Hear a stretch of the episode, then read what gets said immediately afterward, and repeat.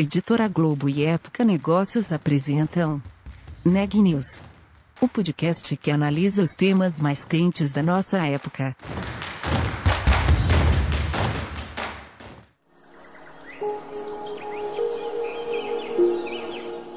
Este episódio faz parte de Um Só Planeta, maior movimento editorial brasileiro para promover práticas sustentáveis, em parceria com Ambipar, Braskem, Endi e Natura. Acesse, informe-se, atue. Não existe planeta B. Um só planeta.globo.com.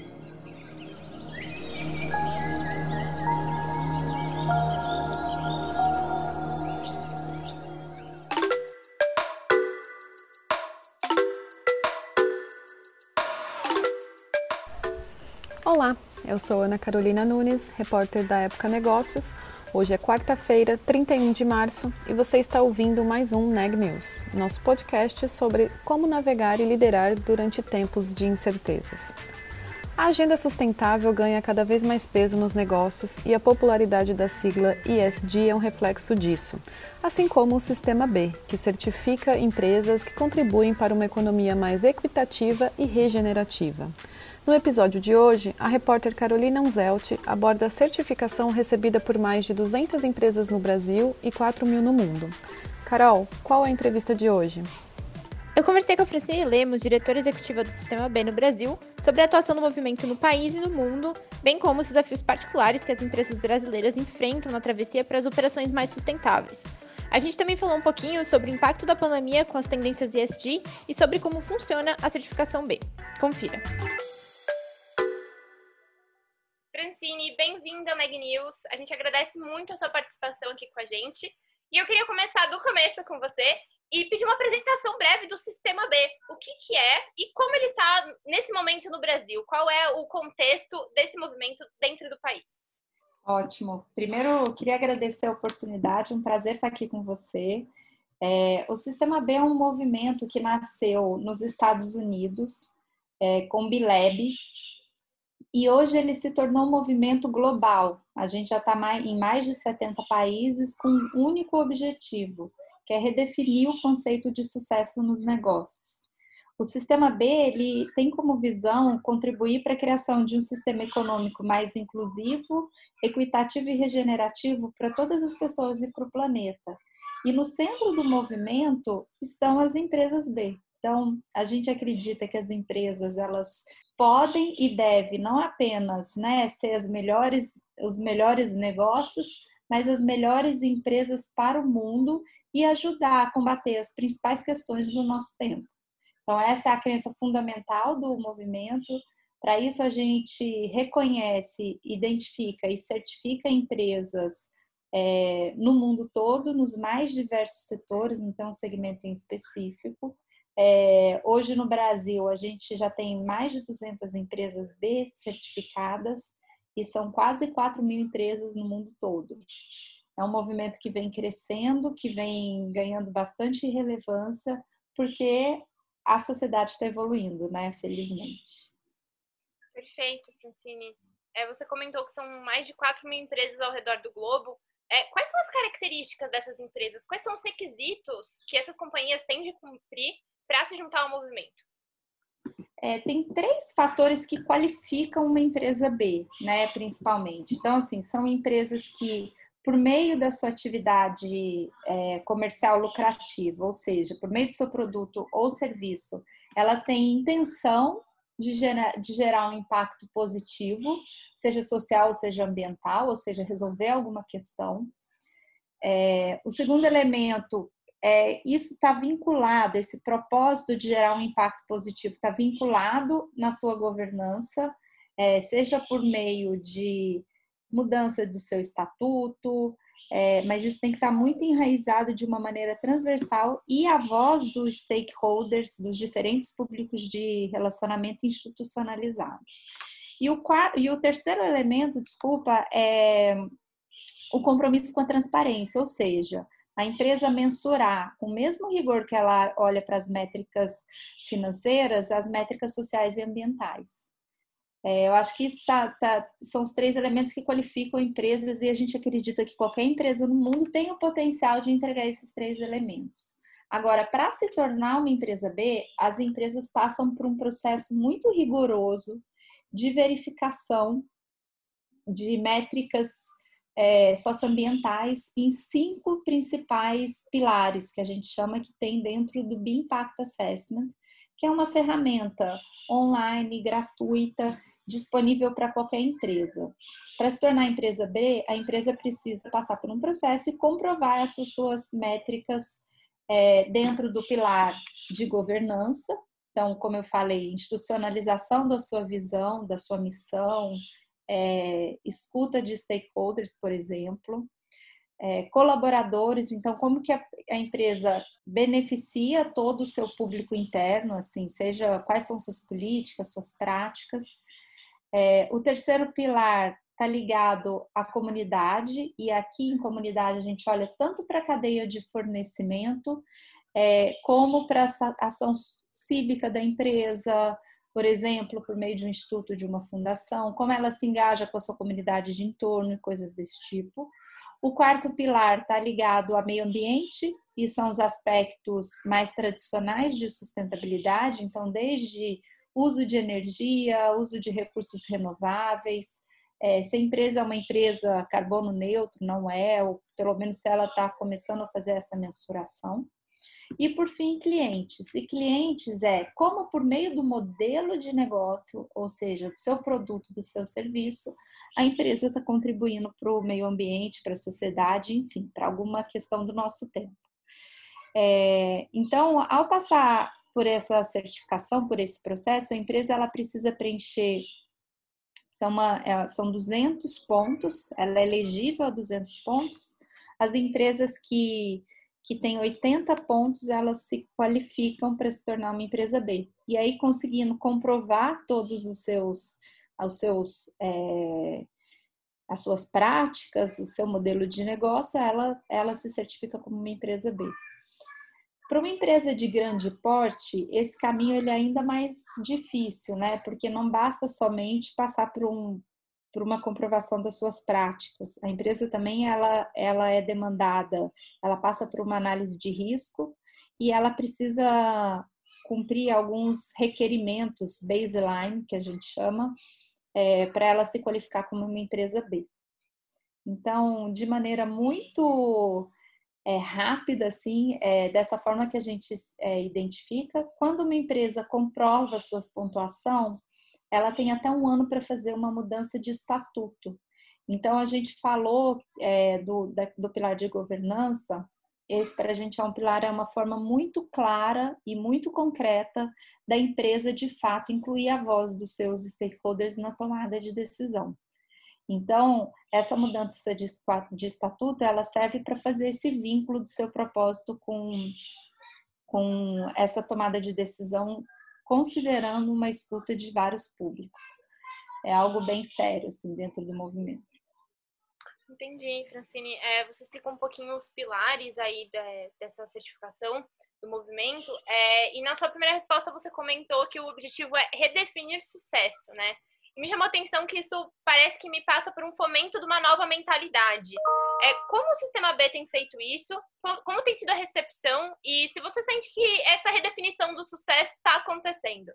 É exatamente isso. Assim, a gente passa por uma mudança de cultura no mundo dos negócios. Eu acho que a gente está vivendo, como sociedade, uma mudança muito histórica, em que a gente deixa para trás uma visão de que o, o papel do negócio, né, como dizia o Friedman, é, tá, é se, se acaba em si mesmo, ou seja, é, é gerar lucro para o próprio negócio, para uma sociedade, para uma empresa que no século 21 isso já não é suficiente.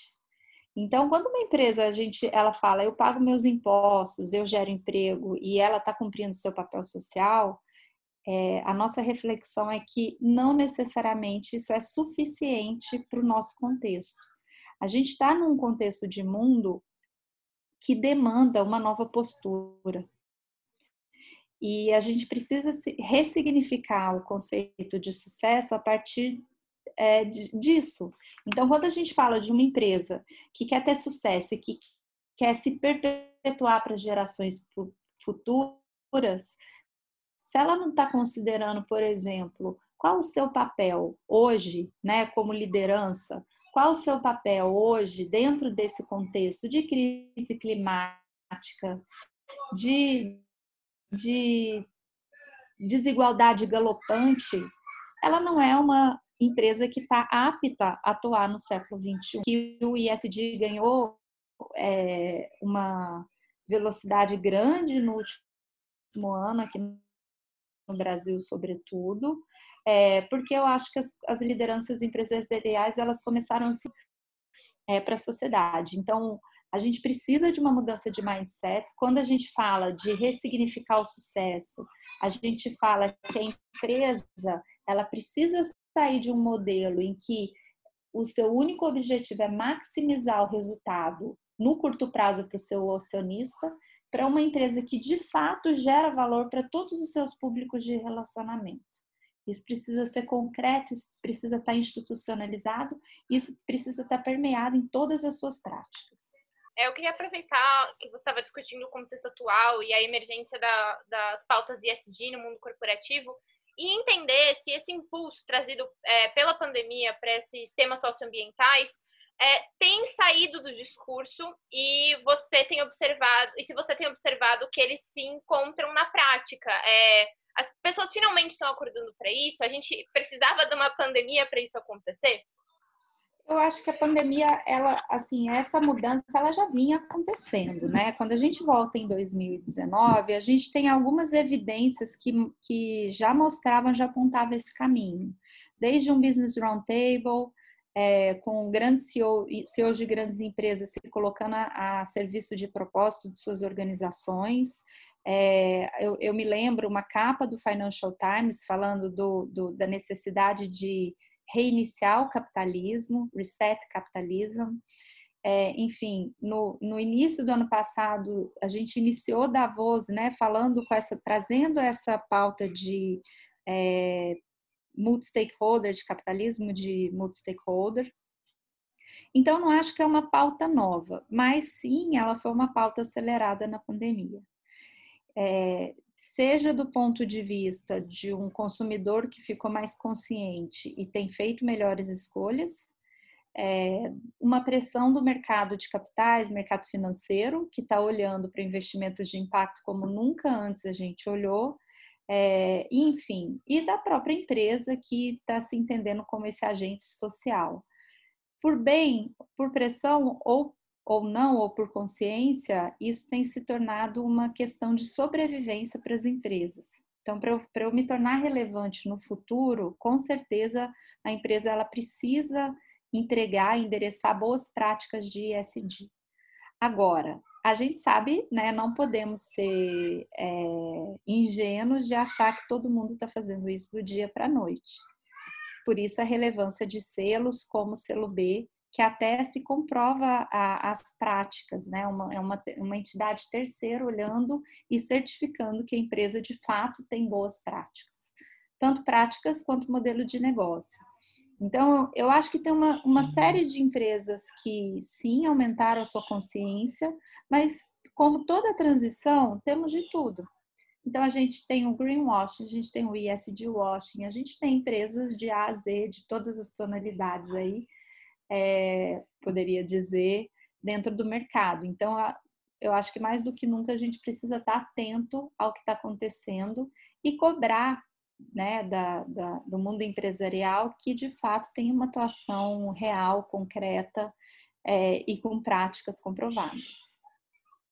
Entendi, Francine. É, dentro dessa transição que você mencionou, que tem gente um pouquinho mais para frente, outras pessoas ainda mais atrasadas, é, quais são, qual é o ponto mais urgente que você vê que as empresas ainda falham quando a gente está falando dessas pautas socioambientais? E como elas poderiam superar esses entraves? É, eu acho que tem, uma, tem duas grandes questões aí do nosso tempo que, que a gente não pode menosprezar, né? Acho que a minha visão, principalmente, quando a gente olha para o contexto de mundo que a gente está vivendo. A primeira delas é a crise climática. É, a gente tem visto as empresas fazendo muito pledge e promessas. né? Então, eu vou neutralizar, estou assumindo um compromisso de neutralização é, em, no ano X, sei lá quanto, é, até 2000. A gente tem uma urgência de, de ter todas as empresas neutralizadas até 2050. É, mas eu tenho visto o, o, de fato, assim, quantas empresas estão se aprofundando em Science-Based Targets, por exemplo, estão tendo, entendendo de fato qual é o seu escopo, qual, como estão as suas emissão, emissões, endereçando isso com, com compromisso real e com ações concretas. Esse é um tema que, dentro do Sistema B, a gente é, vem abraçando. Então, hoje a gente já tem metade da nossa rede comprometida em neutralizar suas, suas emissões até 2030. É, antecipando o Acordo de Paris em 20 anos. Então, acho que esse é um tema, é um tema que a gente precisa apoiar e suportar as empresas nessa jornada. E o segundo tema é de desigualdades, né? Eu acho que não é um tema menor, é, é um tema que a nossa sociedade vem, já vem vivendo. A gente tem um país muito desigual e que as empresas podem sim contribuir. Como? Né? Ampliando a diversidade do seu quadro, olhando e mensurando, tem uma métrica dentro do Impact Assessment, que é a nossa ferramenta de gestão de impacto, que pede para a empresa avaliar qual que é a diferença salarial entre a pessoa mais bem paga da empresa para menos bem paga. Essa é uma forma muito clara da empresa se é, controlar de, de contribuir para a redução de desigualdades.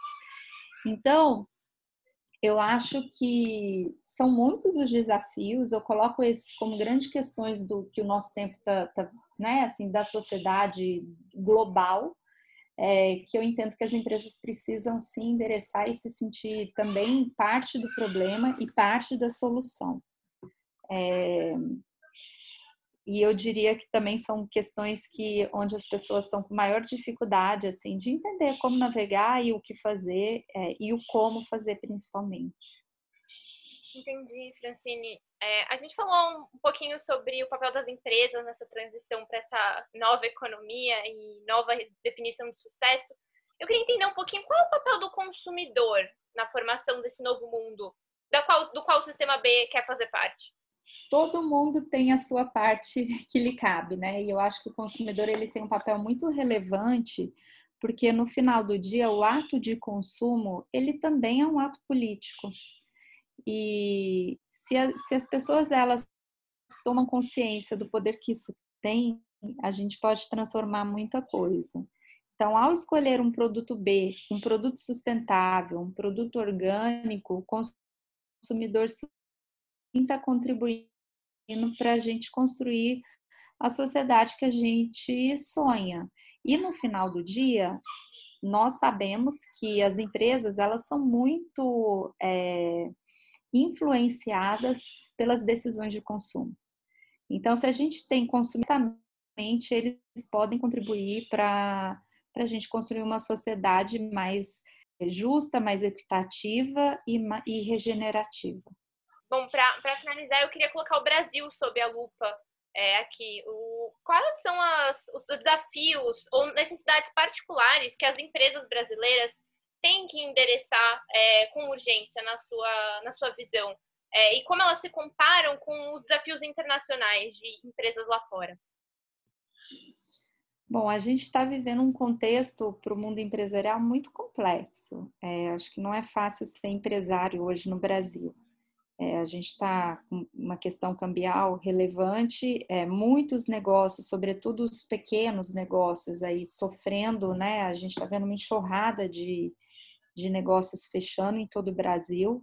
Então, entendo e é natural que essas empresas tenham olhado para sua sobrevivência, é, mas como lideranças né, do país que, que são, pensando no, na elite empresarial e todos os empresários que, que a gente tem nos diversos segmentos aí do país, é, eu diria que esses empresários precisam cuidar e olhar da nossa comunidade. Então, assim, a gente tem muita urgência na questão climática, mas quando a gente olha para o Brasil, a questão das desigualdades é uma questão muito relevante. E eu acho que os negócios precisam ter essa responsabilidade de cuidar e, e de fato, entregar as práticas de ESG. Então, todas as práticas que puderem endereçar, seja relacionada à governança, à sustentabilidade, é, ou a pauta ambiental, eu acho que é dever e é um compromisso. E como eu falei anteriormente, eu acho que também é uma questão de sobrevivência. Então, para os negócios que eu sei que hoje no Brasil estão sofrendo e lidando, né, querem sobreviver nos próximos seis meses, quem sabe próximo mês, é, ter um olhar um pouquinho mais de, de longo prazo vai ajudar a passar por essa crise de uma maneira mais resiliente. Só para dar uma estatística, a gente sabe os dados do IBGE, o número de empresas que fecharam. A gente tem uma amostra no sistema B, aqui no Brasil são 210 empresas B certificadas, só uma empresa B fechou no ano passado. Então, isso mostra o quão a resiliência de negócios sustentáveis e o poder da rede, porque no final do dia é, são empresas que estão se ajudando, né? É uma comunidade de, de líderes que, que muito se apoiam. Notícias do dia.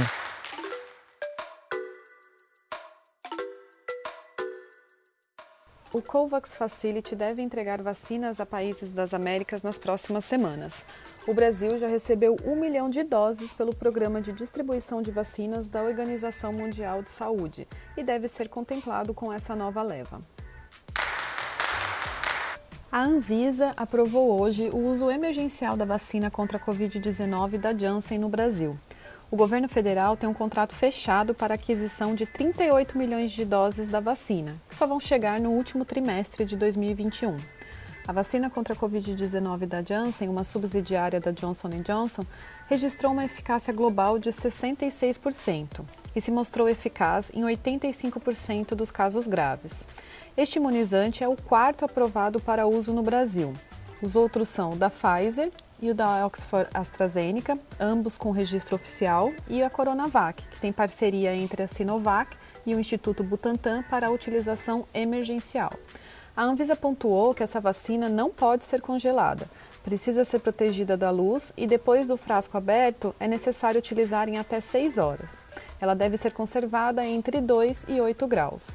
A agência elencou ainda algumas incertezas e, até por isso, um termo de compromisso para complementação de estudos e novos dados foi firmado entre a Anvisa e a farmacêutica.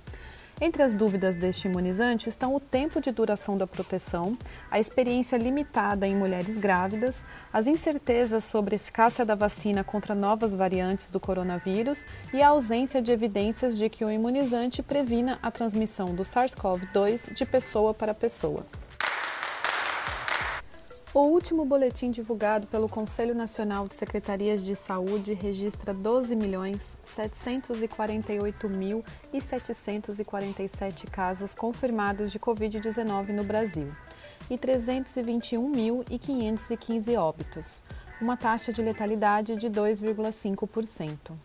O Brasil registra também 16.937.084 pessoas que tomaram a primeira dose de vacina e 4.946.579 a segunda, totalizando mais de 21 milhões e 800 mil doses aplicadas, de acordo com o levantamento nas secretarias de saúde feito pelo consórcio de veículos de imprensa. O Neg News de hoje fica por aqui. Até amanhã!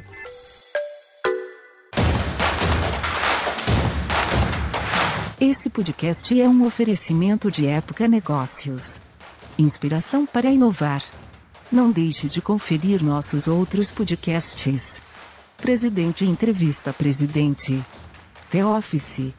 E os negócios da nossa época. Ouça, acompanhe, compartilhe. Vamos fazer deste podcast o nosso ponto de encontro.